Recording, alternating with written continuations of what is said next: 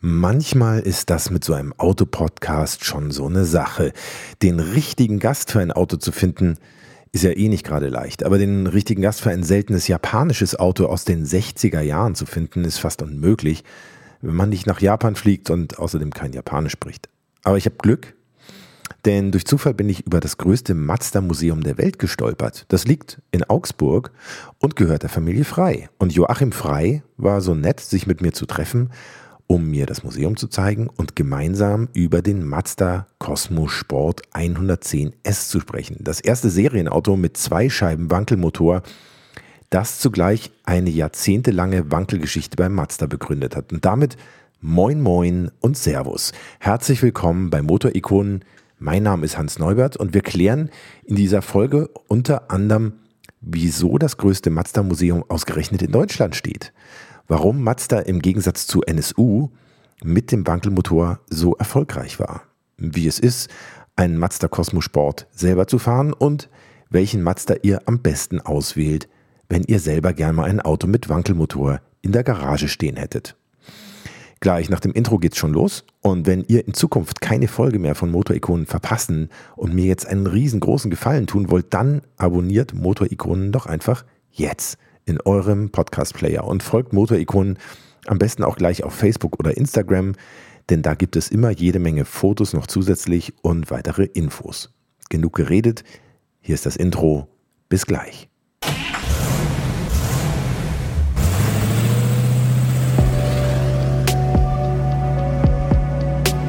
Hier kommt Motorikonen. Die 100 besten Autos aller Zeiten. Der Podcast mit Hans Neubert und seinen Gästen.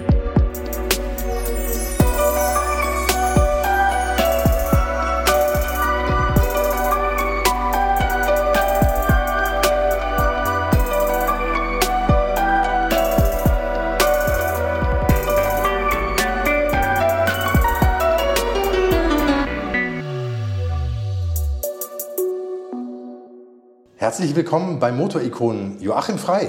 Ja, hallo zusammen. Wir sprechen heute über den Mazda 110 S Cosmo, Mazda Cosmo Sport, Mazda Cosmo Sport 110 S. Wie heißt er eigentlich? Bei uns intern heißt er immer nur Cosmo. Wir brauchen keinen äh, noch dazu. Das ist auch nicht eindeutig geklärt. Äh, ich glaube, dass der 110 S erst dann heißt, wenn es die spätere Version war. Mhm. Aber ja, ist aber gar nicht so wichtig.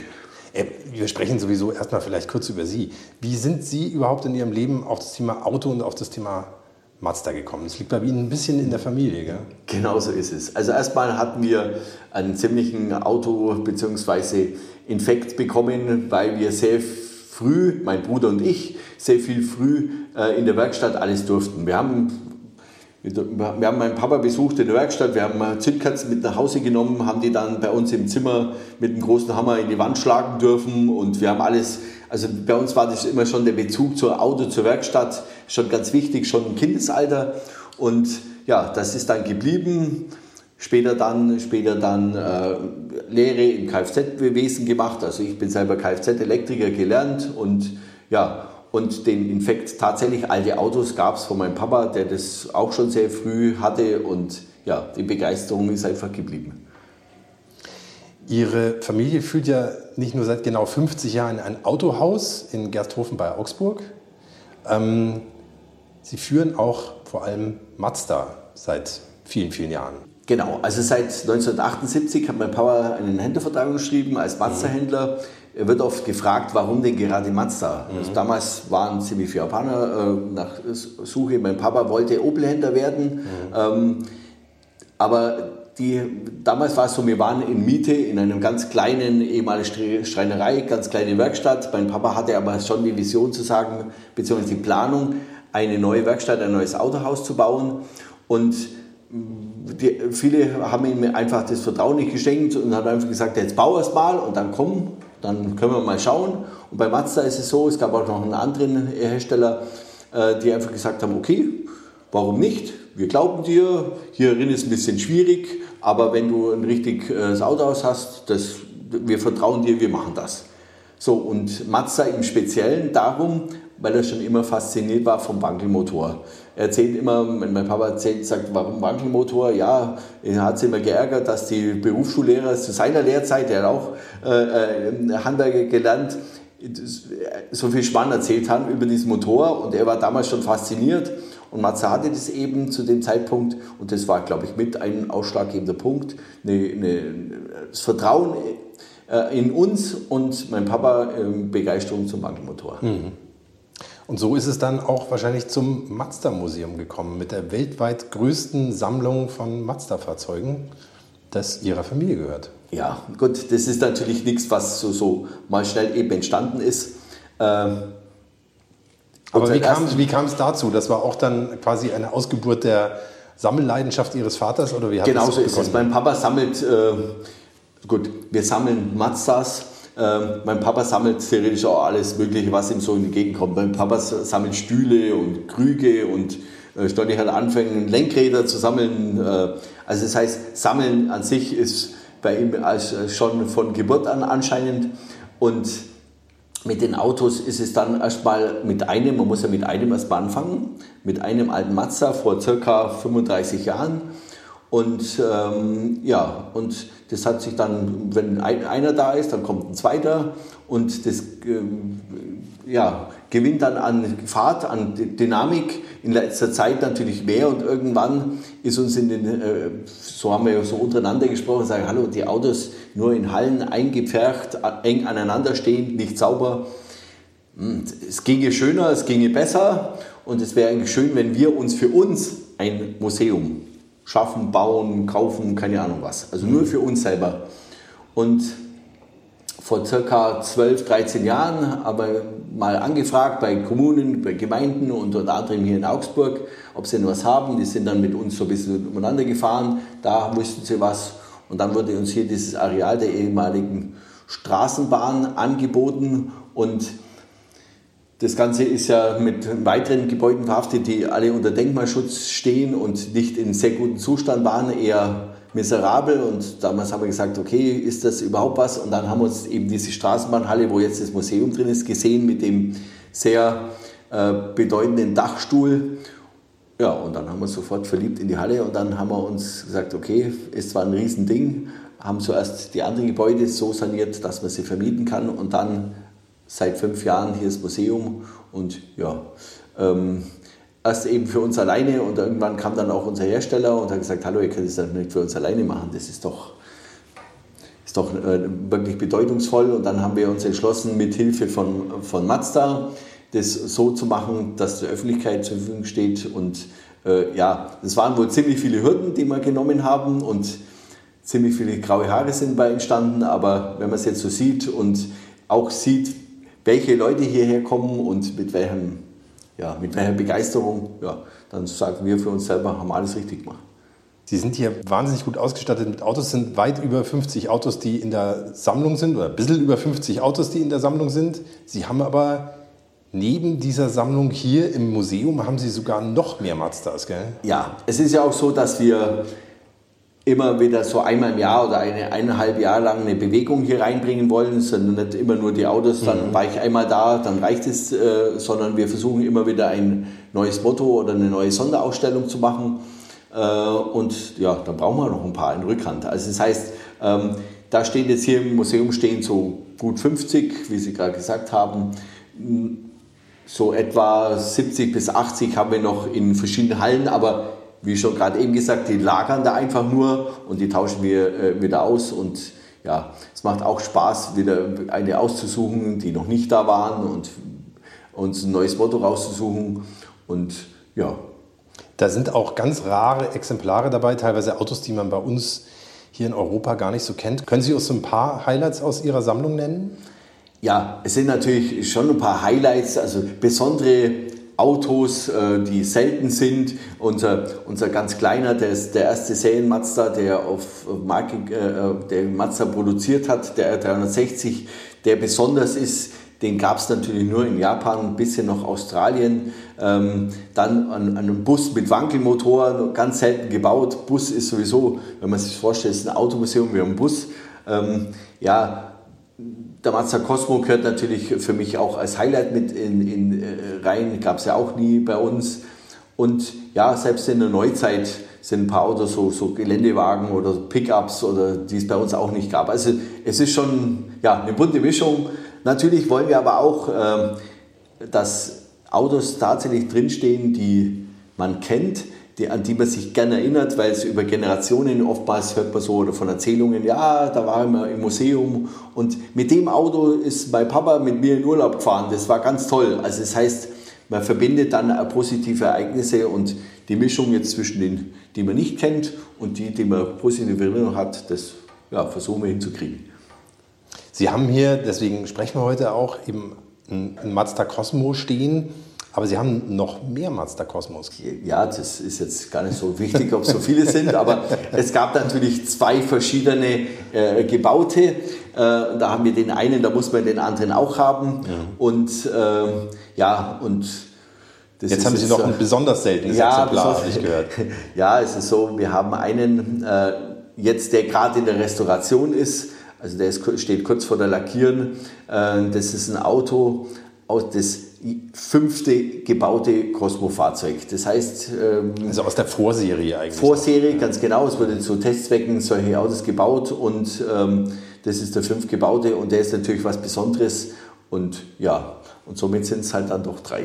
Aber... Mhm ist noch, steckt noch viel Arbeit drin. Mhm. Wie haben die Autos den Weg zu Ihnen gefunden? Ist ja jetzt steht ja nicht an jeder Straßenecke ein Cosmo herum. Ja, also theoretisch gibt es bei der Beschaffung gibt's immer eine verrückte Story. Das, so einfach ist es ja nicht, mhm. ganz genau. Also unser erster, der, der jetzt auch im Museum steht, äh, den haben wir vor circa 30 Jahren, bisschen länger, sogar 35 Jahren, ähm, in den USA entdeckt, beziehungsweise haben äh, gehört, dass der da angeboten wird bei einem Mazda-Händler. Und gut, wenn man so die Zeit zurückdenkt, vor 35 Jahren, ein besonderer Mazda, der muss dann schon ein bisschen alt sein und das war der eben und besonders ist er auch. Und Wankelmotor war ja immer schon eine große Liebe. Und äh, ja, und dann haben wir im Zuge eines USA-Urlaubs ähm, es geschafft, äh, da hinzukommen und da haben wir das Auto gesehen und dann war das theoretisch unser erster alter Mazda äh, und das war gleich der Cosmo. Mhm. Es war auch eine verrückte Geschichte, da an den ranzukommen, weil ähm, das war in New Jersey, das ist ein bisschen weiter weg von New York und ja, und war eine verrückte Story, an, da hinzukommen und äh, ähm, es hat dann gepasst und er hat dann auch das Verschiffen und Verzollen übernommen und ja, und so ging es dann. Aber musste auch restauriert werden vor gut 30 Jahren. Mhm. Mhm. Und das haben Sie auch alles, dann die Restaurierung haben Sie dann auch hier bei sich Genau. Durchgezogen. Es ist ja so, mein, mein Bruder, mein Vater und ich, wir sind alles gelernte Techniker, also mhm. Kfz-Elektriker, habe ich schon mal gesagt, mein Vater auch, mein Bruder Kfz-Mechaniker. Äh, wir machen jetzt alle drei was anderes, also wir haben leider nur noch kaufmännische Jobs und sind mal froh, wenn man äh, wenn man Zeit hat, sich wieder mal die Hände schmutzig machen zu können und abends müde nach Hause geht und äh, sieht, was man geleistet hat. Also das heißt, äh, das macht schon auch den Spaß und äh, leider hat man immer weniger Zeit, darum haben wir auch gerade immer weniger Autos, die restauriert werden. Aber ja, aber es ist eben äh, was Besonderes und man hat dann auch einen ganz anderen Bezug zu dem Auto, weil es dann fertig ist. Sieht ja wahnsinnig futuristisch aus. Ne? Vielleicht müssen wir erstmal ein bisschen über das Äußere sprechen. Das Design ist ja wirklich selbst für Mitte der 60er Jahre schon ganz schön extrovertiert futuristisch gewesen. Ne? Ja gut, Mazda hat wahrscheinlich, gut, ist nicht meine Zeit gewesen, man kann nur spekulieren. Ähm, man hat sich ein bisschen äh, die Proportionen ein bisschen abgeguckt, Stilelemente, wie jetzt die Käseglocken oder die Plexiglasabdeckung über den mhm. Scheinwerfern, da ein bisschen Englisch, da ein bisschen amerikanisch. Mhm. Bisschen ähm, Ford Thunderbird. Bisschen Ford Thunderbird, das Heck ja, ganz ja. genau, die Rückleuchten, man hat sich das ein bisschen angelehnt und hat aber insgesamt, bin ich der Meinung, es trotzdem geschafft, ähm, ein eigenständiges äh, Auto zu, äh, zu kreieren mit den ein oder anderen Stilelementen, so dass es stimmig als ganzes Auto wirkt und, und trotzdem besonders und er ist ja nicht sehr groß. Das unterscheidet es dann wieder zu den amerikanischen Autos und somit ist es ja schon ein ganz ein besonderes Auto geworden. Bisschen gewöhnungsbedürftig sind ja diese Außenspiegel weit vorn auf den Kotflügeln. Das ist aber was, was man äh, viel findet bei älteren japanischen Fahrzeugen. Das sind japanische Vorschriften, die das so ergeben. Ne? Muss so sein, weil freiwillig kann man da keine, äh, keine Außenspiegel dran machen. Äh, schaut nämlich wirklich nicht gut aus. Oder es, gibt, es geht noch extremer. Also wenn man ältere japanische Autos, äh, egal ob Mazda oder andere Marken kennt, äh, das ist wirklich der Wahnsinn, dass man wirklich solche äh, Spiegel da dran macht, teilweise auch doppelt. Ähm, ja, wäre schöner gegangen, aber die sehen schön aus Chrom, dann schaut es nicht ganz so schlimm das aus, stimmt, die Position. Ja, ja, das ist wohl wahr. Der Wagen wurde ja 1963 schon als Konzept präsentiert auf der Tokyo Motor Show und kam dann aber erst 1967 als Serienfahrzeug heraus. Was hat da so lange gedauert? Ich kann da auch nur spekulieren. Ich habe da keine Informationen drüber, aber wenn, wenn Studien erstmal, Studien sind ja eigentlich dazu da, dass man sagt, okay, man entwickelt was, was es vielleicht mal in Serie geben kann. Vielleicht waren die dann selber so begeistert oder vielleicht wurde auf der Tokyo Motor Show dann äh, mehr oder weniger diskutiert und sagt, hallo, soll man denn in Serie äh, bringen? Ähm, die Serien ist ja auch nicht so, so groß gewesen. Also ich glaube, Vielleicht musste man auch noch den Motor zu Ende entwickeln. Ähm, vielleicht war der dann noch mal so ein, Dummy drin oder ich bin mir nicht ganz sicher. Also ich glaube, da gibt es keinen Grund, den man genau nennen kann, besonders lang. Ich glaube, das ist Standard, das ist immer so. Mhm. Das Auto wurde ja in Handarbeit gefertigt. Für Sie als Besitzer und Erhalter gibt es da heute Probleme mit der Karosserie? Wie war das beim Restaurieren? Ja gut, ähm, beim Restaurieren sieht man, dass es nicht mehr schnell gefertigt ist. Mhm. Also ich, ich, glaube, ich hätte an manchen Punkten besser geschweißt wie äh, damals die Serie. Aber ja, das ist nichts schwierig oder sowas. Es hat ein paar Tücken, beim, wenn man es restauriert, aber jetzt dann später eigentlich nicht. Mazda hat ja Anfang der 60er Jahre eine Lizenz von sich von NSU besorgt, um den Wankelmotor nutzen und auch weiterentwickeln zu dürfen. Wie kam man im weit entfernten Japan überhaupt auf die Idee? Und kennen Sie so ein bisschen die Hintergründe? Was, was ist da passiert? Spekulieren würde ich, dass Mazda ja für eine Marke steht, die immer was versucht, anders zu machen wie die anderen. Und ich glaube, der damalige ähm, äh, Firmenchef, der Herr Matsuda, der hat sich um diese Lizenz gekümmert und hat halt einfach mal sich überlegt, was können wir anders machen wie die anderen, einen anderen Weg gehen und war auch fasziniert von dieser Technik bzw. dieser Vorteile dieses Motors und, ja, und hat sich dann äh, diese Lizenz besorgt, hat dann einen seiner Ingenieure beauftragt, quasi diesen weiterzuentwickeln und hat so eine, gar eine eigene Entwicklungsabteilung gegründet und einen Stab von Ingenieure eingestellt, um den Motor dann ähm, so in Serie zu bringen, äh, ja, dass man in PKWs einsetzen kann. Also ich glaube einfach nur die Herangehensweise äh, des damaligen äh, Firmenchefs einfach anders zu sein. Das Moto-Ikonen Factsheet.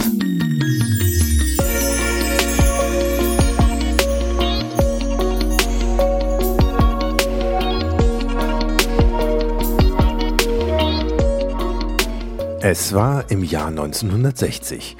Da erfuhr ein Mann namens Tsuneji Matsuda in Japan zum ersten Mal vom NSU Wankelmotor. Matsuda war nicht nur Ingenieur, sondern auch seit 1951 Chef von Mazda und übrigens auch der Adoptivsohn von Mazda-Gründer Jujiro Matsuda. Der NSU Wankelmotor beruhte auf einer vereinfachten Version des ursprünglichen von Felix Wankel erfundenen Kreiskolbenmotors. Matsuda war von diesem Konstruktionsprinzip begeistert und reiste sofort nach Deutschland. Nur wenige Monate später waren sich Mazda und NSU dann auch schon über eine Lizenzvergabe einig und im Juni 1961 stimmte auch die japanische Regierung dem Lizenzvertrag zu. Anscheinend hatte sie da irgendwie mitzureden. Die Lizenz, die Mazda mit NSU ausgehandelt hatte, umfasste übrigens ausschließlich den Bau von Benzinmotoren von 1 bis 231 PS für Landfahrzeuge. Das ist insofern wichtig, weil es später tatsächlich auch Wankeldiesel gab. Daneben aber auch Boote, Flugzeuge und Hubschrauber mit Wankelmotoren oder Rotary Engines, wie man den Motor international meist nennt, angetrieben wurden. Der Ingenieur Kenichi Yamamoto und sein Team, das wegen seiner Loyalität und Ausdauer Mazda intern auch die 47 Ronin genannt wurde, kümmerten sich mit enormem Fleiß und extremer Hingabe um den Wankelmotor. Sie beseitigten das bekannte Dichtleistenproblem, machten den Motor standfest und legten den Grundstein dafür, dass Mazda bis heute insgesamt über 2 Millionen Wankelmotoren baute. Joachim Frei hat Kenichi Yamamoto übrigens noch persönlich getroffen. Dazu wird er gleich auch noch eine kleine Geschichte erzählen. 1963 gründete Mazda dann nicht nur ein eigenes Rotary Engine Entwicklungszentrum, sondern zeigte auf der Tokyo Motor Show auch den weltweit ersten fast serienreifen Zweischeiben-Wankelmotor. 1964 präsentierte man in Tokio dann die futuristisch designte Studie zum Mazda Cosmo. Übrigens in einem ziemlich hübschen Grün. Äußerlich fast unverändert, aber fast immer in Weiß, kam dann der Mazda Cosmo Sport 110S am 30. Mai 1967 als erstes Serienauto mit einem Zweischeibenwankel auf den Markt. Der NSU Ro 80 dagegen, ebenfalls mit Zweischeibenwankel, wurde erst im September des gleichen Jahres in Frankfurt präsentiert.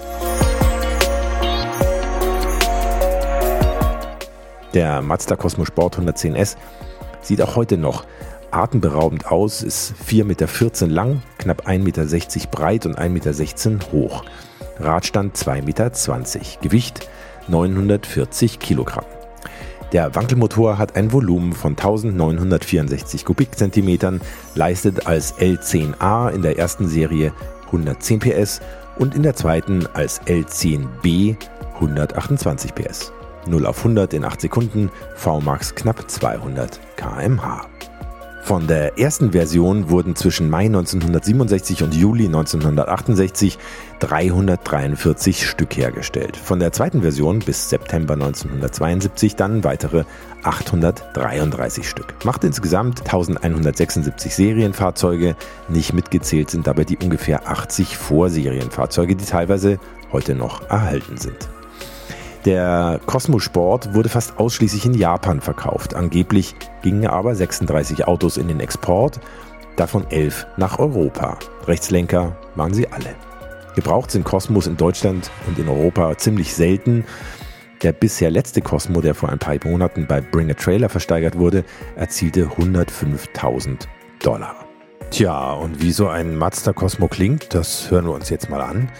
Es ist ein sehr eigenes Geräusch, ganz anders ist ein klassischer Hubkolbenmotor natürlich, typisch eben für den Wankelmotor und ich finde, man hört auch sofort die Drehfreude heraus.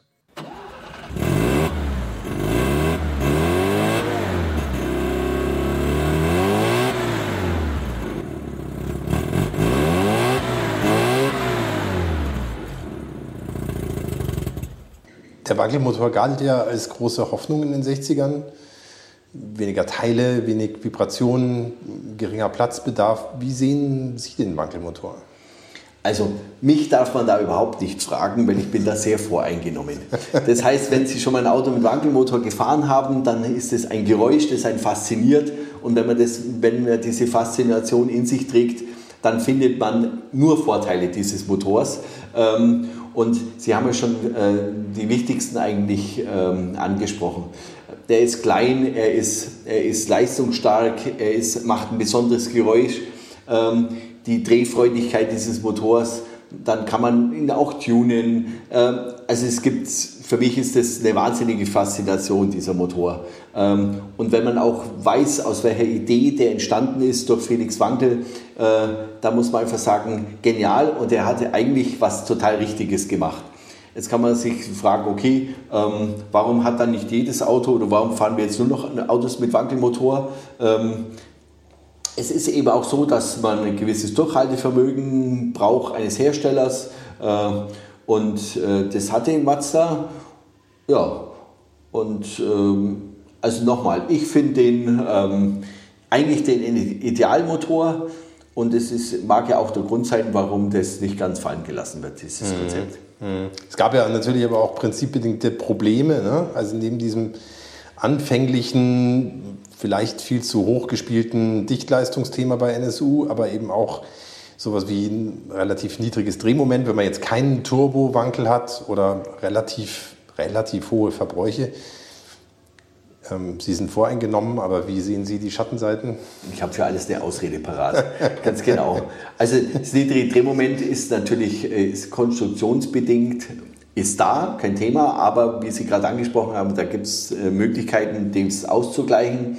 Ähm, hohe Verbräuche. Hohe Verbräuche, man muss das in der damaligen Zeit, es wurde ja immer weniger, also mit der, mit der Entwicklung ähm, wurde der Kraftstoffverbrauch auch ähm, relativiert, immer noch minimal etwas höher. In den Zeiten, wo NSU Autos gebaut hat, waren die Verbrennungs-, die normalen Hubkolbenmotoren waren genauso durstig wie oder ähnlich durstig wie ein Auto mit Wankelmotor.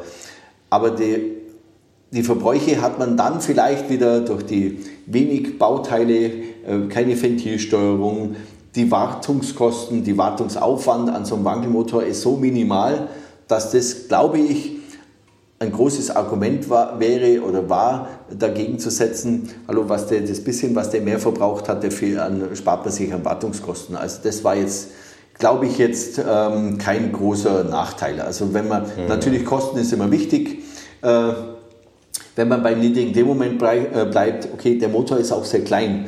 Rein theoretisch, wenn ich jetzt, ähm, gab es ja auch später dann Dreischeibenmotor, Vierscheibenmotoren. In dem Le Mans Auto waren Vierscheibenmotor.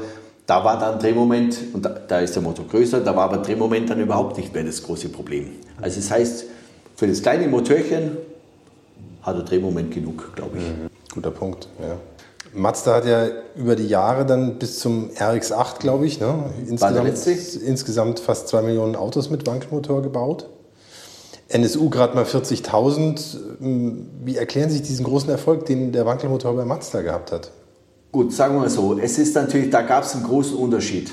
Ähm, NSU hat vielleicht auch, äh, weil Mazda mit der Serienreife etwas schneller war, wie äh, das bei dem Zweischeibenmotor, wie NSU, war NSU so ein bisschen unter Druck gestanden.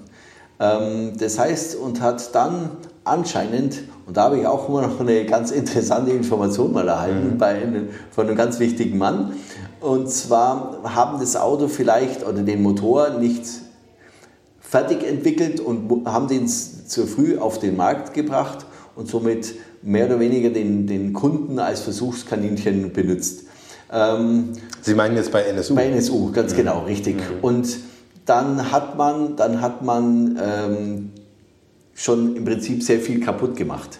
Image kaputt, der Motor, man, man, weiß es ja so ein bisschen, der Motor hatte dann äh, Dichtleistenprobleme, wie wir gerade angesprochen haben, hatte auch noch andere Geschichten. Das heißt, die hatte sehr komplizierte Zündanlage bei, bei äh, NSU, die hatten ihre Leute nicht richtig geschult und so weiter. Das heißt, man hat da sehr viele Fehler gemacht und Mazda, glaube ich, einfach nicht. Das heißt, es gab von Anfang nie ein Problem, ein technisches Problem. Natürlich das eine oder andere wird immer mal sein, ist klar, aber keine großen Probleme und hatte eigentlich sofort einen äh, Motor, den man in Serie bauen konnte. So, und wenn was unproblematisch ist, dann kann man es auch in verschiedene Modelle einsetzen und somit gab es, keine Ahnung, ich weiß jetzt, müsste man mal zählen, aber mit Sicherheit 10, 12, 14 verschiedene Modellreihen, wo dieser Motor dann eingesetzt wurde nahezu ohne Problem. Und somit ist da natürlich, kann man dann ganz andere Erfolge haben, als wenn man gleich mal mit einem Misserfolg äh, startet, beziehungsweise mit technischen Problemen.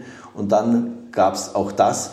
NSU ist ja dann, äh, in Anführungszeichen, war ja ein Bausteil von Audi, Audi zu VW und so weiter. Und VW, die wollten den Motor einfach nicht. Also ich sage jetzt mal, da fällt dann manchmal der Name Ferdinand Piech.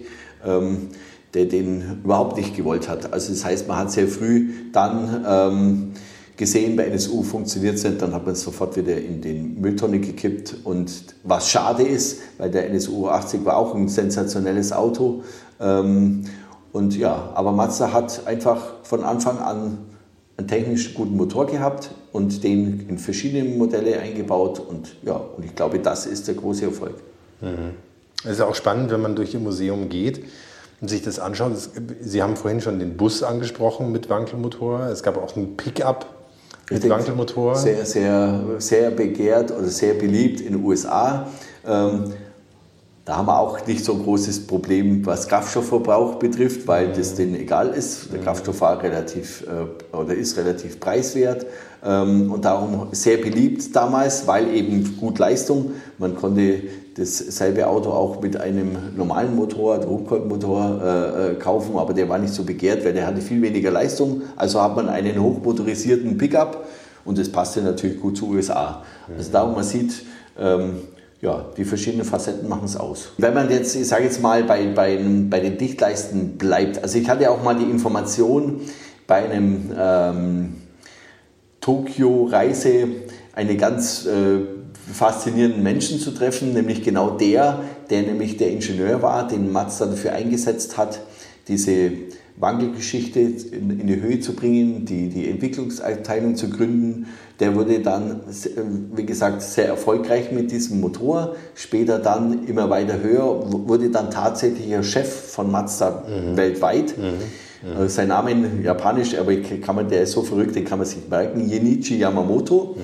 Und diesen äh, haben wir vor, ich würde sagen, 12, 14 Jahren irgendwie so vom Gefühl her, bei einer äh, Tokio-Reise im Altenheim besucht. Also ich war in einem äh, Altenheim in Tokio und wir hatten einen Übersetzer dabei, den wir sehr gut kennen und dann konnten wir mit dem mal so ein bisschen reden. Das war wahrscheinlich eines der bedeutendsten Momente meines Lebens, den zu treffen. Das war, wenn wir das schon verpasst haben, wir hätten ja locker den Felix Wankel treffen können. Ja. Aber damals war das nichts Besonderes. Das war der erst, wo er weg war, war es da besonders. Ja. Das ist der Wahnsinn, ja. wie, man, wie blöd man da sein kann. Das ist der Wahnsinn. Ja. ja, das sind vielen Sachen ja so. Ja, ja, genau. Und der hat uns auch damals erzählt, man hatte einen guten Kontakt von NSU zu, zu uns und da wurden Ingenieure, die haben sich gegenseitig besucht. Ähm, und er hat damals schon gesagt zu den NSU-Leuten, euer Motor ist nicht fertig, ihr habt den nicht zu Ende entwickelt. Ihr müsst noch aber keine Ganz unjapanisch, gell? Ja, ja, man, äh, ja dass die was, hinzuweisen. Ja, die sind ja normal sehr verschlossene Menschen, ganz genau, richtig. Aber der hat es anscheinend, ähm, wenn man äh, Ingenieur ist und hat anscheinend eine andere, eine andere Ebene, mit dem man dann redet, aber die haben das, er hat jetzt keine Details genannt, was da nicht fertig war, aber anscheinend hat es er erkannt, als ja, stand schon Wankel-Fachmann, hat es erkannt, dass der Motor nicht so ist, wie er gehört also er hatte es irgendwie im Gefühl und sagte, ja, ich habe es denen gesagt. Und mehr oder weniger, ja, die haben nicht auf mich gehört. Also anscheinend war da, hatte da Mazda schon einen Technologievorsprung, egal ob es jetzt vielleicht war das Material.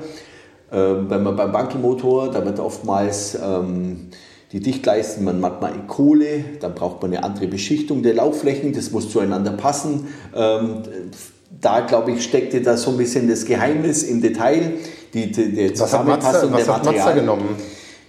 Das waren schon besondere Materialien. Details kann ich Ihnen jetzt mhm. auch nicht nennen, aber anscheinend ist die Zuteilung von Dichtleiste, von Abdichtung, wie ein, wie ein Kolbenring, äh, zu der Beschichtung als Lauffläche in dem, in dem Toroiden. Ähm, anscheinend hat es besser gepasst, die hatten die besseren Materialien, äh, vielleicht dann doch an dem Zweischaltmotor schon länger erprobt und haben den dann erst dann in Serie gebracht, wo man sich sicher war, dass das funktioniert. Und wie gesagt, ich glaube, der hatte damals schon das Gefühl, dass er es hat und die anderen nicht. Mhm. Ja, und das war schon ein, ja, schon wichtig äh, für dann die, den Erfolg des Motors.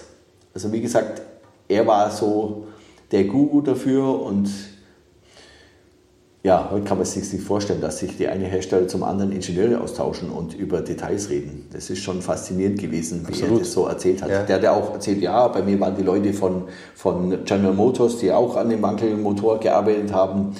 Anscheinend war da ein cooler Austausch und die Technologie war eben, ja, stand anscheinend für, von, für was ganz was Neues und ja, er hat das so gesehen. Natürlich gab es da dann auch ein paar, der General Motors Mensch, der ist vom Flugzeug abgestürzt und so weiter. Also es gibt so ein paar äh, äh, so Details, warum so Schicksalsschläge, warum es vielleicht in der anderen Her einen oder anderen Hersteller den äh, Motor, den viele erprobt haben, dann, dann doch nicht gab in Serie.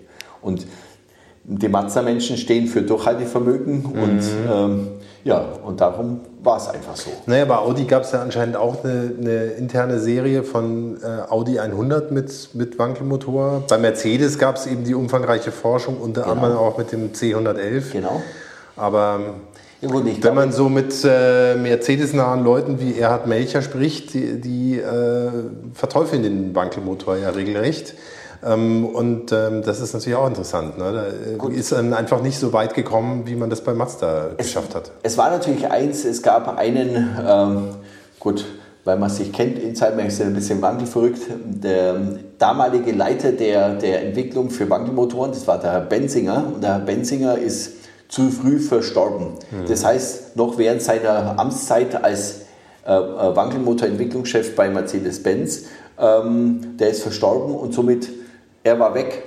Und somit war das komplette Projekt weg. Hätte der vielleicht, ich sage jetzt mal, äh, ein längeres Leben gehabt und er hätte einfach die Chance dann bekommen, äh, ich sage jetzt mal, dann hätte man, wenn man den C111 angeschaut hat, das war ja ein sensationelles Auto. Also sowohl vom Motor wie auch von der Optik. Die haben Weltrekorde gefahren mit diesem Auto. Also das heißt, so schlecht kann er damals nicht gewesen sein. Aber es stand halt mit dieser eine Person. Und ja, und dann, wenn dann ein Nachfolger, der dann vielleicht da nicht draufsteht oder die Vorteile dann nicht erkannt hat oder nicht erkennen wollte, somit war das unter dem Tisch. Und somit ja, waren es eben nur wenige Menschen dann oder wenige. Die Franzosen haben ein bisschen rumgeforscht am Motor, ähm, selbst die Russen. Allerdings, die haben es nur einmal gebaut und fertig. Und wie gesagt, Mazda hat eben mehr Durchhaltevermögen und, ja, und haben die Chancen schon früh erkannt, was man da alles machen kann. Und ist sehr weit getrieben, das muss man vielleicht auch noch dazu sagen. Sie haben hier ein schönes Beispiel auch in Ihrer Sammlung stehen, das Mazda Eunos Coupé mit einem Dreischeiben-Wankelmotor. Gab es so, glaube ich, auch nur in dem Fahrzeug Nur serienmäßig. in dem, ganz genau, als- als Serienauto. Das äh, Siegerauto von Le Mans, später dann mit einem Vierscheibenmotor. Ähm, das kann man, könnte man rein theoretisch unendlich äh, aufführen, obwohl es dann irgendwie mir erzählt haben, die Schwingung der Kurbelwelle wird dann größer, je länger der Motor wird. Aber ähm, ja, also es, es gibt da schon Möglichkeiten äh, oder es hat, möglich, äh, es hat Möglichkeiten gegeben. Äh, und ähm, Wankelturbos eben auch oder Biturbos im letzten RX-7. Ganz ne? genau, richtig wie Turbo bei R7, dann wieder ohne Turbo. Ja, also es ist äh, faszinierender Motor und äh, Mazda hat es halt durchgehalten und immer stetig weiterentwickelt. Es wird oftmals gefragt, ja, warum, warum ist man dann da nicht viel weitergekommen?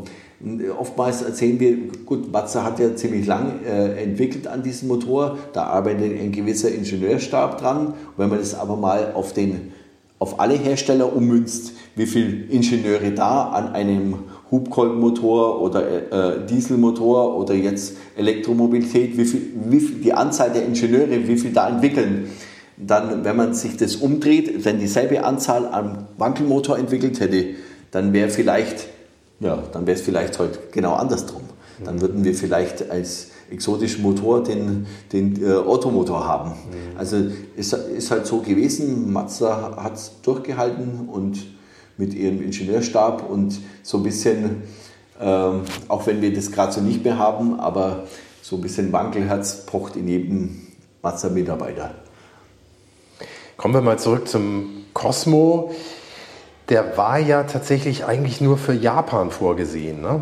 Ähm, können Sie ermessen, warum das so gewesen ist? Warum hat man so ein bildschönes Auto nicht versucht, weltweit zu vermarkten?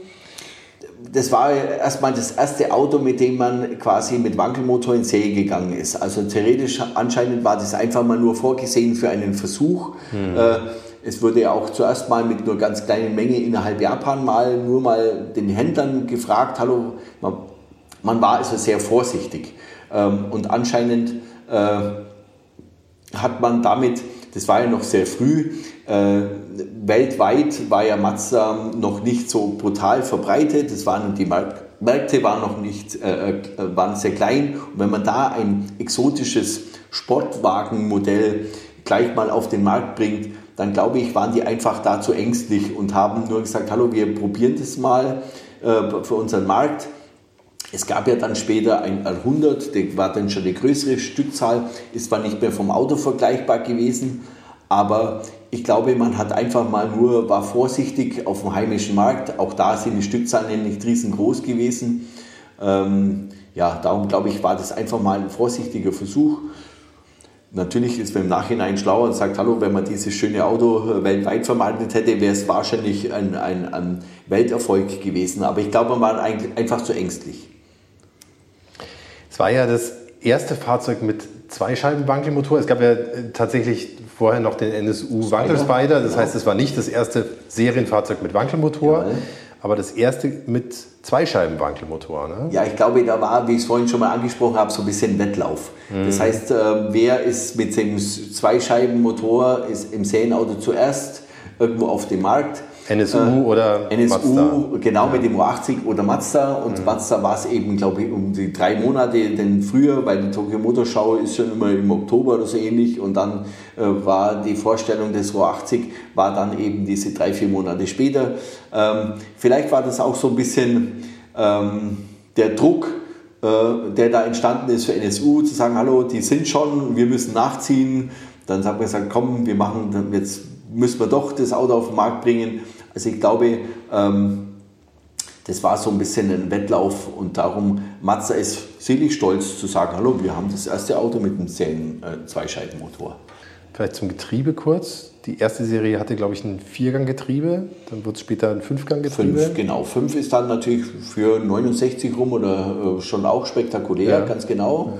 Ja. Ähm, ja, Technik wie gesagt, zum Motor drumherum. Wir haben ein, ein, ein, sehr aufwendiges Fahrwerk, also nicht, damals hat man noch mit altmodischen Achsen, war eigentlich der Standard. In Sportautos war diese DDO-Achse, also das heißt, man hat einen, die, das Differential vom Achskörper getrennt. Das ist sehr aufwendige Technik. Bremsen vorne Scheibenbremsen, da gab es auch in der Zeit, haben wir in Käfer noch äh, noch Trommelbremsen auch vorne gehabt, ganz mhm. genau, eine sehr direkte Lenkung. Wir haben einen sehr tiefen Schwerpunkt. Das, das Auto hat so ein bisschen Go-Kart-Verhalten. Äh, Was ja auch ein Stück weit auf den Motor wieder zurückzuführen genau, ist. Genau, der ne? sitzt sehr tief und sehr mhm. weit äh, hinter der Vorderachse mhm. und somit äh, ja, hat er dieses Fahrverhalten, was er nun mal hat. Er macht nämlich sehr viel Spaß. Mhm. Ähm, also man hat schon versucht, technisch da ein paar Leckerbissen reinzumachen. Es gibt ja eine erste Serie vom Cosmo und eine zweite Serie. Wo sind da die wichtigsten Unterschiede? Ja, also erstmal, also der gravierendste Unterschied ist der Motor. Man hat dann die Leistung erhöht. Das heißt, der erste hatte nur 110 PS. Der, die, danach die Weiterentwicklung, der spätere dann 128 PS. Das war dann auch damit Spürt man sehr die spürt man sehr wohl. Mhm. Das heißt, das Auto ist dann auch sehr schnell durch dieses Fünfganggetriebe, der ist dann knapp 200 oder um die 200 km/h schnell. Das hat mal auch ein Japaner bei uns ausprobiert, der war dann ganz happy, dass er mit seinem Cosmo 200 fahren kann, weil er in Japan... Auf der deutschen Autobahn. So, auf der deutschen Autobahn, weil er das in Japan ja nicht darf. Ganz genau, also das heißt, der Leistungsunterschied, das ist eigentlich das Gravierendste und sonst man hat den Radstand verlängert, was natürlich auch nochmal dem Fahrkomfort zugutekommt und dann sind es einfach nur Details, ein Haltegriff im Innenraum, äh, Kunst, äh, Kunststoff, äh, Gummischoner auf den Chromstoßstangen, also so ein paar Details. Man hat die Felgen ein bisschen anders gemacht, nicht mehr mit so großen Radkappen. Also es sind dann Details, aber technisch war es eben der Motor das Wichtigste. Und, glaube ich, größtes äh, Unterscheidungsmerkmal von außen ist tatsächlich der Abstand von der Hinterachse zur, zur Tür. Ne? Zur Tür, da sieht man diese Radstand, den Rad, da sieht man den Radstand, mhm. sonst müsste man sagen, hallo, wo ist jetzt, warum, wie kann es sein, der Radstand, man muss ja irgendwo, muss das Auto länger werden und genau da sieht man eigentlich, genau, wenn man, wenn man selbst wenn man jetzt eine Rohkarosse sehen würde, würde man sagen, okay, das ist ein langer oder kürzer oder, oder ein früher oder ein später, mhm. ganz genau. Mhm. Und die Farbe vom Luftfiltergehäuse haben Sie mir verraten. Ja, genau, richtig. Das erkennt man dann ganz genau. Der, der erste mit den 110 PS, der hat einen gelben Luftfiltergehäuse äh, und der zweite dann ein blaues und hat dann zwei solche Schnorchel dran. Also das ist, was man auch so auf die Schnelle erkannt, selbst wenn man den Motor jetzt nicht im Detail kennt. Sonst wird es schwieriger zum Sehen. Wenn ja. Sie sich einen wünschen würden, würden Sie sich eine zweite Serie wünschen oder einen ersten oder ist es am Ende dann doch egal? Also eigentlich ist es egal. Aber der erste ist halt so ein bisschen nostalgischer. Also wenn es kommt mhm. immer darauf an, in welche Richtung es geht. Der andere ist nostalgischer durch diese großen Chromradkappen. Äh, also ich finde aber zum Fahren, wenn man als reine Fahrfeeling oder sowas, da ist natürlich schon der, das Fünfgang macht äh, sehr gut aus, macht sehr, weil auch Schalten, der hat sehr kurze Schaltwege, mhm. das macht auch Schalten, macht sehr äh, viel Spaß, die Schaltung ist sehr genau. Und äh, ja, also was man will, das Historischere ist der erste. Und wenn es um Fahrspaß geht, dann muss es der zweite sein.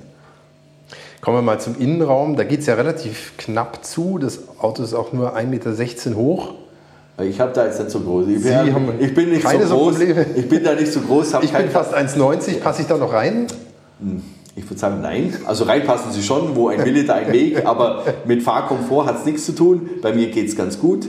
Ähm, es ist wirklich eng. Mhm. Ähm, aber ja, also nachdem ich da kein Problem habe, kann ich da gar nichts sagen dazu. Also wir sind alle jetzt nicht so groß, aber für einen größeren, würde man sagen, geht es nicht. Mhm. Es gibt eine Besonderheit, ne? es gibt tatsächlich ein verstellbares Lenkrad schon in dem, Stimmt. In dem Auto. Ganz genau, also tatsächlich verstellbar. Für, die, für die Zeit damals, irre, ganz genau, ja. Man sieht so Innovation, das ist eine Längssäule, da war so, so die Spindel, kann man so raus und runterziehen, arretieren mit so einem Chromrad, äh, ist so ein Metallrad, also war ein bisschen aufwendiger gemacht als äh, zur jetzigen Zeit. Ähm, das sind schon diese Rechtslenker, äh, ist es auch immer, hm. äh, weil es eben nur in Japan gebaut worden ist. Ja, und somit ist es auch innen das Holzlenkrad, das macht sehr, ja, ein bisschen das nostalgische Touch. Ähm, sehr vollständige Instrumentierung habe ich gesehen. Sehr viele ne? Instrumente, ja. sehr klassisch ja. auch gehalten, ja. ganz genau. Der Drehzahlmesser, der beim Wankelmotor ja besonders imposant ist, weil er so hoch dreht, mhm. ähm, natürlich auch genauso groß wie der Tacho. Und ja, somit hat man das eigentlich auch schön eingeteilt, so um einen rum, äh, eher klassisch gehalten, wie so ein englischer Sportwagen. Der Cosmo, der war ja immer so ein bisschen Exot, aber hier in Europa ist er natürlich ganz besonders exotisch. Wenn man sich so ein Auto trotzdem anschafft, ähm, mit was für Sorgen und Nöten muss man denn da so rechnen? Also zum Beispiel beim Thema Verschleißteile. Vorne gibt es Scheibenbremsen, bekommt man da einfach so neue Belege. Ähm, was ist mit, ich spinne jetzt mal mit Synchronringen fürs Getriebe oder solche Geschichten. Wie, wie lösen Sie solche Themen? Jetzt sind Sie nah dran an Mazda, aber trotzdem, genau. gibt es da so Engpässe, wo Sie sagen, das ist schwierig? Das ist immer ein Engpass. Also sagen wir so, die Verschleiß, bei den Verschleißteilen, da ist es einfacher. Da kann man auch ähm, sagen, okay, es gibt ja heute sehr viele Möglichkeiten. Man kann sich was anfertigen lassen, gerade bei Auspuff. Wir haben den Auspuff nachbauen lassen. Das heißt, wir hatten einen richtig schlechten und haben, das wird heute so Modellmacher, die nah an der Fertigung dran sind, die können heute sowas nachmachen. Und dann haben sie sofort einen Auspuff. Also Verschleißteile sehe ich jetzt weniger Problematik, als wenn ich jetzt irgendwie ein Blinkerglas oder ein, ein, ein äh, Chromrahmen oder ein, ein Türgriff, wenn sowas fehlen würde, das wäre eine Katastrophe. Und darum haben wir das Glück gehabt, dass unsere Autos alle vollständig waren. Und jetzt wie Sachen wie Gummis oder sowas oder Türgummi oder solche Geschichten, die man bei einer Restauration ja tauschen muss oder tauschen, äh, tauschen sollte, die gibt es heute in Nachfertigungen, in, also jetzt nicht speziell für das, sondern es gibt Profilgummi-Lieferanten, die ein jedes Profil liefern können. Äh, also damit sehen die Verschleißteile überhaupt nicht problematisch. Aber sonst, wenn es um sonstige Teile, Innenraum, Außen, wie gesagt, Stoßstangen, Radkappen, wenn es darum geht. Steinschlag an der Frontscheibe. Sehr problematisch. Ja. Also da hofft man, das war auch beim Aus- und Einbauen. Das ist ein sehr kritischer Punkt, Scheiben aus- und einbauen, mhm. wenn man sich immer bewusst ist, hallo, wenn die geliefert hast, dann ist es vorbei. Mhm. Dann kann man, also ich sage jetzt mal, das Glück hatten wir, dass wir bis jetzt da nie ein Problem hatten. Also da schaut Teile ist generell ein Problem. Es gibt nichts, Techniksachen oder Verschleißteile sehe erst nachproduzieren, äh, kann man nachproduzieren, aber, aber sonst, wenn man so ein Auto sich besorgen will, dann sollte, also erstens wird es nicht ganz einfach, zweitens, wenn es dann doch mal was gibt, dann sollte man darauf achten, dass er wirklich komplett ist. Mhm. Also und wenn da mal was kaputt ist, man kann halt viel richten, aber kann man, man kann nicht den Türgriff, den kann ich jetzt einfach nachmachen. Das geht nicht. Wenn der jetzt, was weiß ich, schlecht für, äh, im Chrom wäre oder sowas, okay, das kann man neu verchromen, äh, nicht das Thema. Aber ja, darum vollständig ist das Entscheidende. Wie haben Sie es damals gelöst mit dem Frontscheibeneinbau? Wer durfte dann daran? Ihr, Ihr Vater oder? ja, äh, oder? Scheiben ist immer, fabriziert immer Schweiß auf der Stirn. Ja. Ganz genau.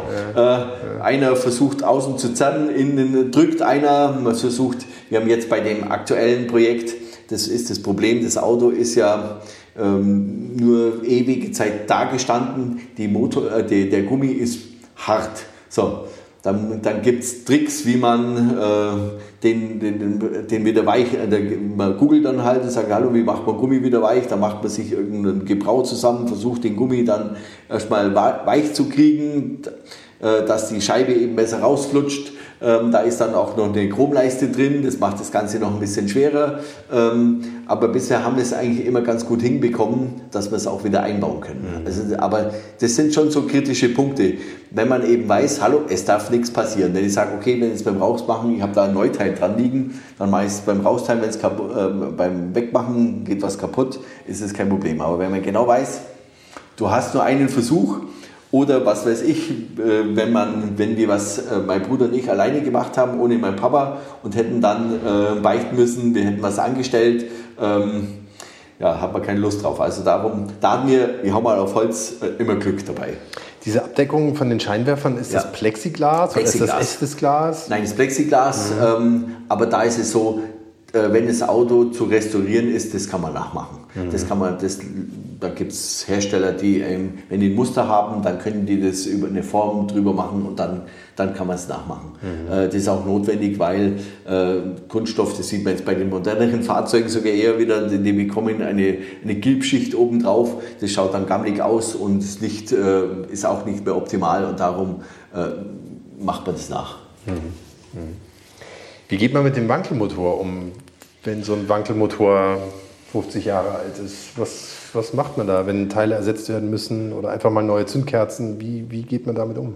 Gut, okay, sagen wir mal, Zündkerze ist jetzt weniger Problem. Mhm. Da muss man halt dann schauen ähm, oder sich austauschen mit Japan und sowas. Hallo, was hat man für einen Wärmewert äh, da drin? Äh, das heißt, es gibt schon Ansprechpartner in Japan, ja, mit denen man darüber sprechen kann. Man muss ja halt kennen, ganz ja. genau. Also, wir sind auch im Cosmo Owners Club in Japan. Ähm, da haben wir eine freundschaftliche Verbindung mittlerweile. Äh, und sagen wir so, die sagen dann ein Hallo, wir nehmen die sowieso Kerze. Ähm, äh, oder vom RX7 dann, die müssen vom Elektrodenzustand äh, müssen die anders sein beim Wankelmotor. Also das heißt, äh, da kann man sich schon ein bisschen mehr helfen. Wenn allerdings der Motor jetzt kaputt wäre, dann wird es schwieriger. Also beziehungsweise schwierig, ich behaupte jetzt mal. Ähm, kaputt, in, kaputt in was für einem Sinn? Kaputt, also was weiß ich. Ähm, Riss im Kurbelgehäuse. Passiert wahrscheinlich nicht. Passiert ja. nicht, ganz genau. Also das heißt, was passiert, dass eine dass ein Fremdkörper in den Innenraum geraten mhm. ist und der dann Riefen hinterlässt in der Lauffläche des Droiden und dann hat man ein Problem. So, mhm. es gab mal vor fünf, sechs, sieben Jahren ein Nachfertigungsprojekt in Japan, die dann gesagt haben, hallo, wir produzieren solche Gehäuse nach. Ähm, die haben es aber nur auf Bestellung. Also der da irgendwie so ein Auto hatte, der hat gesagt, okay, also ich habe so ein Teil. Ich kaufe sowas, lege es mir auf die Seite, falls also mal Motorgehäuse. Sowas, Motorgehäuse. Mhm.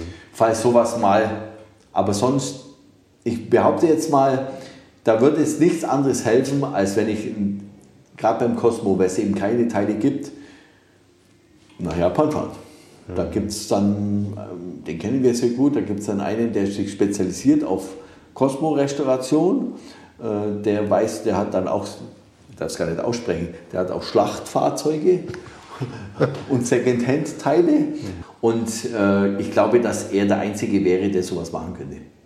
Also darum, ich glaube, da darf man auch kein ähm, Halbwissen haben und sagen, komm, ich zerlege mal den Motor, das wird schon gut gehen. Das geht nicht gut. Also wir haben unseren Motor eigentlich, unser Motor nur mal einmal routinemäßig mal einmal zerlegt, weil die Kompression schon ein bisschen nachgelassen hat. Ähm, das konnten wir selber. Wir haben für moderne Motoren oder für die ganzen anderen Bankelmotoren, so RX7, so der Neuzeit oder sowas, wenn da was wäre, da haben wir einen Mitarbeiter, der ist da spezialisiert drauf, der mag auch das und sie brauchen da einfach nur Erfahrung, um so einen Motor richten zu können. Und darum haben wir das selber gekonnt, haben jetzt aber da auch keine Teile nötig gehabt, weil sonst hätten auch wir da ein Problem. Also darum, Motor sehe ich als kritisch, wenn da ein Problem wäre. Nehmen Sie uns doch mal mit auf eine Fahrt im Cosmo rein gedanklich. Was ist das Besondere? Was macht Cosmo-Fahren für Sie aus? Und auf was muss man achten, wenn man da einsteigt? Dass man sich den Kopf nicht anhaut, wenn es so nieder ist. Ganz genau, dass man erstmal Platz findet. Ja. Und dann, wenn man einsteigt, ja, ähm, wie natürlich ein Auto aus der Historie, man muss erstmal Schock ziehen und so Auto dann erstmal starten und dann, und dann hat man schon das erste Mal ein Grinsen auf, weil man dann den Motor hört, den Sound, das äh, tolle Auspuffgeräusch äh, und dann ist man erstmal schon mal happy, schon mal wenn er, wenn er läuft. Und dann, ja, die Drehfreudigkeit des Motors, das ist einfach, das macht das Feeling aus. Also das heißt, ähm, wir waren das neulich auf der Veranstaltung, da ging es darum, eine verrückte Story, der, der Mensch hieß Cosmo. Und der hat uns dann einfach gesagt, hallo, ich bin der Cosmo und ähm, ob es mal geht, ob er da mal mitfahren dürfte, ganz genau. Also das heißt, und der ist dann natürlich auch mit einem breiten Grinsen ausgestiegen, also aufgrund der Tatsache, dass er mitgefahren ist und auch um das Feeling zu erleben, weil man eben tief sitzt, also man sitzt wirklich tief, das Geräusch, die Drehzahlen, äh, das, die direkte Lenkung, wenn man so drin sitzt, also es ist wirklich, ich fahre einen Cosmo sehr gern, weil, wenn man sich so überlegt, das Auto ist über 50 Jahre alt äh, und ein 50-jähriges Auto, äh, wenn man da Spaß, Fahrspaß haben kann. Ich vergleiche es immer mit, vor 50 Jahren sind wir mit Käfer gefahren, da ging es nur ums Fortbewegen. Da gab es sicherlich Sportautos, die natürlich dann sehr teuer waren, aber für, für so ein Auto, der absolute Fahrspeise ist ja auch nicht übermotorisiert und trotzdem hat man, ja, man kommt immer mit breiten Grinsen aus dem Auto. 1972 war dann Schluss mit dem Cosmo nach genau 1176 Exemplaren. Da ist, glaube ich, die Vorserie nicht mitgezählt. Lässt sich nachvollziehen? Doch, die ist, die ist mitgezählt. Genau, es gab, ich habe mal ein bisschen nachgeschaut, mhm. es, es gab 343 von dem ersten mit den 110 PS, dann 833, 833 von den zweiten Serien und mhm. insgesamt ergibt sich dann diese Zahl. Ja gut, ich glaube, dass es eben von Anfang an ein Projekt war, zu sagen, hallo, man macht es einmal, probiert das aus, speziell, um dann eher den Motor auf, äh, ich sage jetzt mal, in Serie zu bringen. Einen genauen Grund kenne ich nicht. Ähm, es war ja auch nur für, für Japan geplant. Ähm, natürlich, wenn man jetzt im Nachhinein sagt, okay, das, wie ich es vorhin schon mal gesagt habe, das wäre bestimmt ein Erfolg gewesen, aber die, die, die Mazda war nicht bekannt weltweit für einen mhm. Sportwagenhersteller. Mhm. Also ich glaube, da war das Image von Mazda noch nicht so weit. Man hat ja erst mal vorsichtig sich auf den Weltmarkt bewegt und darum glaube ich jetzt nicht, dass es ähm, jetzt der Riesenerfolg gewesen wäre, wenn man eine unbekannte Marke, wenn da einen Sportwagen hinschmeißt, kennt, jeder kennt Porsche, jeder kennt die Traditionsmar weiteren Traditionsmarken, Mazda, hallo, wer ist das? Ich glaube, äh, ja, im Nachhinein haben sie es richtig gemacht weil es jetzt was Besonderes ist, weil es jetzt ein, ja, ich würde mal sagen, der Vorzeige-Oldtimer von Mazda ist, weil viele schön finden, nicht nur wir, aber rein vom Geschäft her, glaube ich, war Mazda zu ängstlich dazu, als unbekannter Hersteller das auf den Weltmarkt zu bringen. Es gab ja nach dem Cosmo noch ein paar weitere Autos mit diesem Namen. Ja. Genau, das heißt ähm, mal ein 929 Coupé, so hat er bei uns geheißen, mhm. gab es in verschiedenen Ländern, äh, dann mit Wankelmotor, der hat dann Cosmo geheißen. Also das tauchen schon immer mal auf. Der Die sind alle nicht ein schöner Name, ja. ist aber natürlich keins davon mehr so extrovertiert gewesen, ne? wie genau. jetzt. Wie genau, also man hat kein eigenes Modell geschaffen. Ja. Vielleicht dieser Eunos, dieser Dreischeibenmotor, da hat man ja verbunden noch der Eunos Cosmo, mhm. der ja, der ist es auch von der Form, der, mhm. der hält den Namen äh, aller Ehre, ganz mhm. genau, der ist auch ein besonderes Auto. Sehr, sehr schönes Fahrzeug geworden. Genau, ja. also, äh, aber äh, ja, es war ein positiver Name, theoretisch konnte man nichts falsch machen mit dem mhm. Namen.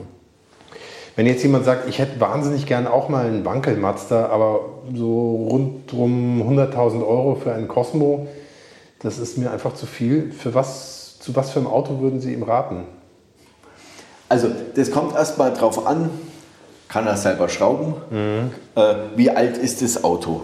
Also, theoretisch muss man beim alten Auto und ähm, immer ein bisschen was schrauben. So, ideal, wenn man das selber machen kann, wenn das ein Hobby ist. Oder ich habe einen Kumpel, ich habe einen Bekannten, der sagt, okay, komm, wenn du was hast, kommst zu mir, ich mache das.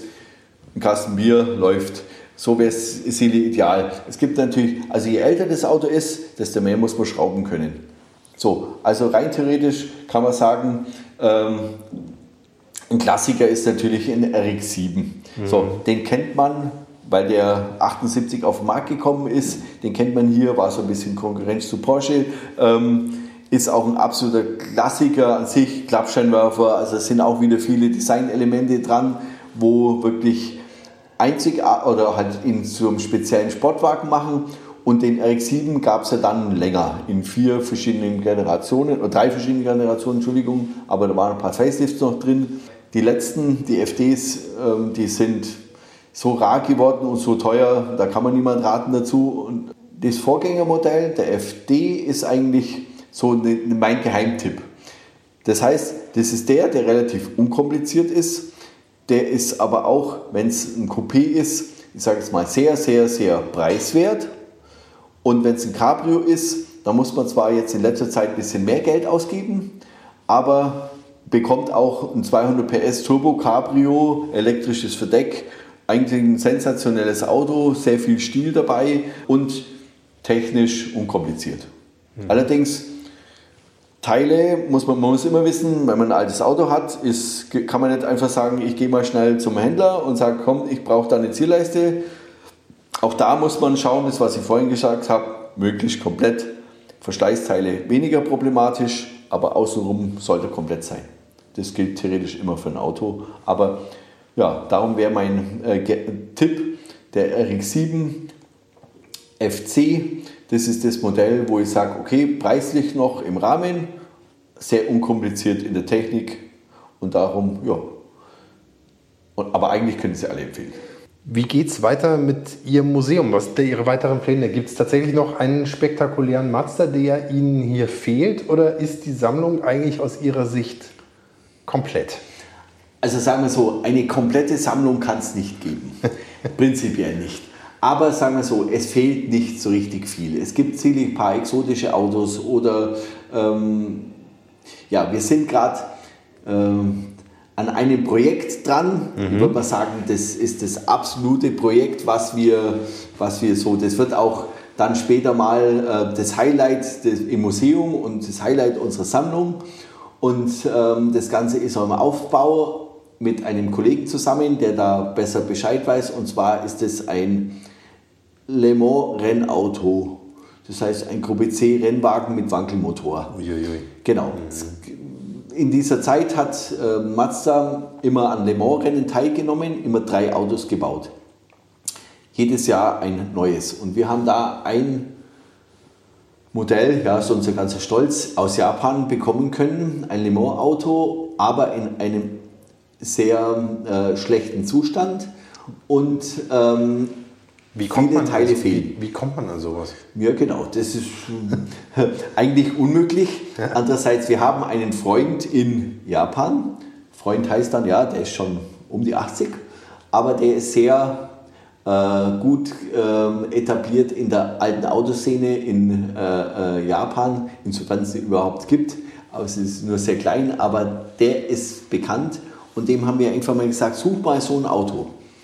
Und Gut, es hat schon eine Weile gedauert und plötzlich war so ein Auto angeboten. Mhm.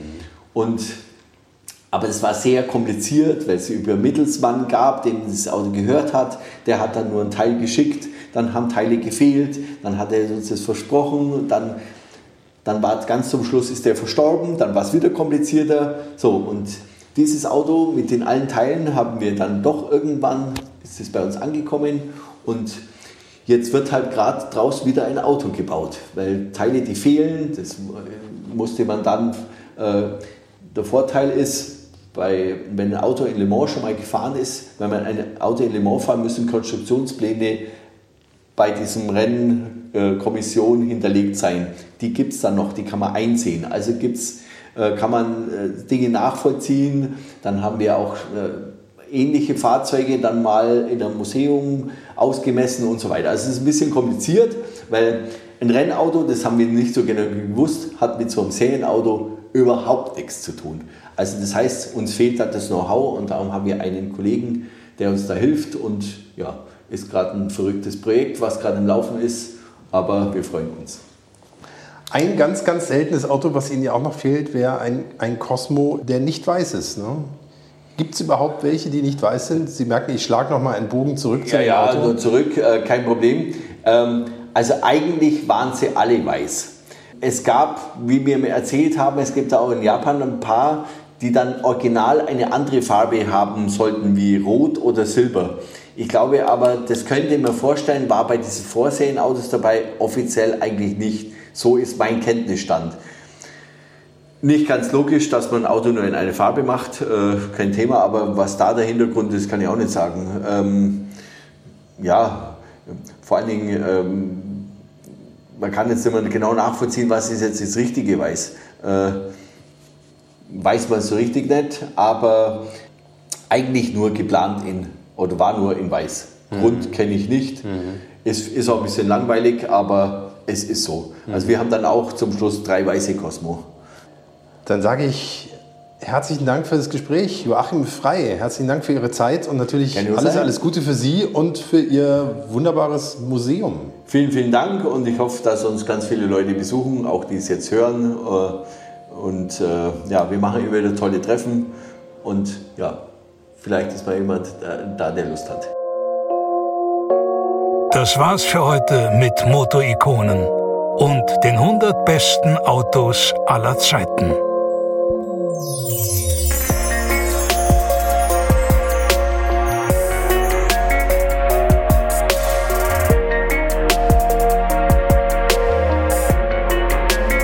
Zunächst mal muss ich mich ganz herzlich bedanken bei Joachim Frei, der so viel von seiner Zeit geopfert hat, um mir ausführlich das Mazda Museum in Augsburg zu zeigen und vor allem natürlich mit mir über den Mazda Cosmo Sport 110S zu sprechen. Und ich muss um Entschuldigung bitten bei Frau Frei und auch bei meiner Frau, dass wir Männer den Zeitrahmen komplett gesprengt haben und viel zu lange gequatscht haben, statt pünktlich nach Hause zu kommen. Sorry. Also, wenn ihr mal in Augsburg seid, schaut im Mazda Museum vorbei. Da stehen ein paar echte Raritäten, wie zum Beispiel ein Mazda-Bus mit Wankelmotor, ein Wankel-Pickup, der Cosmo natürlich sowieso, aber auch der Mazda Eunos Cosmo mit seinem Dreischeibenwankel oder auch ein Mazda MX5 Coupé. Autos, bei denen man merkt, dass auch japanische Ingenieure mit einer unglaublichen Leidenschaft und Liebe zum Detail arbeiten. Lohnt sich also. Meinen herzlichen Dank natürlich auch an euch da draußen fürs Zuhören, fürs Kommentieren und die vielen super Reaktionen. Schreibt mir gern, was ihr gut findet an Motorikonen, was ihr nicht so gut findet und vor allem abonniert Motorikonen in eurem Podcast-Player, denn dann bleibt ihr immer auf dem Laufenden. Hört unbedingt auch mal in die anderen Folgen von Motorikonen rein, wenn ihr das nicht schon längst getan habt. Und freut euch auf die nächste Folge. Die wird ziemlich gut, das kann ich jetzt schon versprechen. Bis dahin, alles Gute, fahrt nicht zu schnell. Euer Hans Neubert.